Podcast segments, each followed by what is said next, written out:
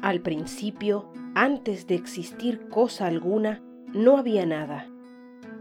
La nada era oscura y silenciosa. Ella era todo y todo era ella.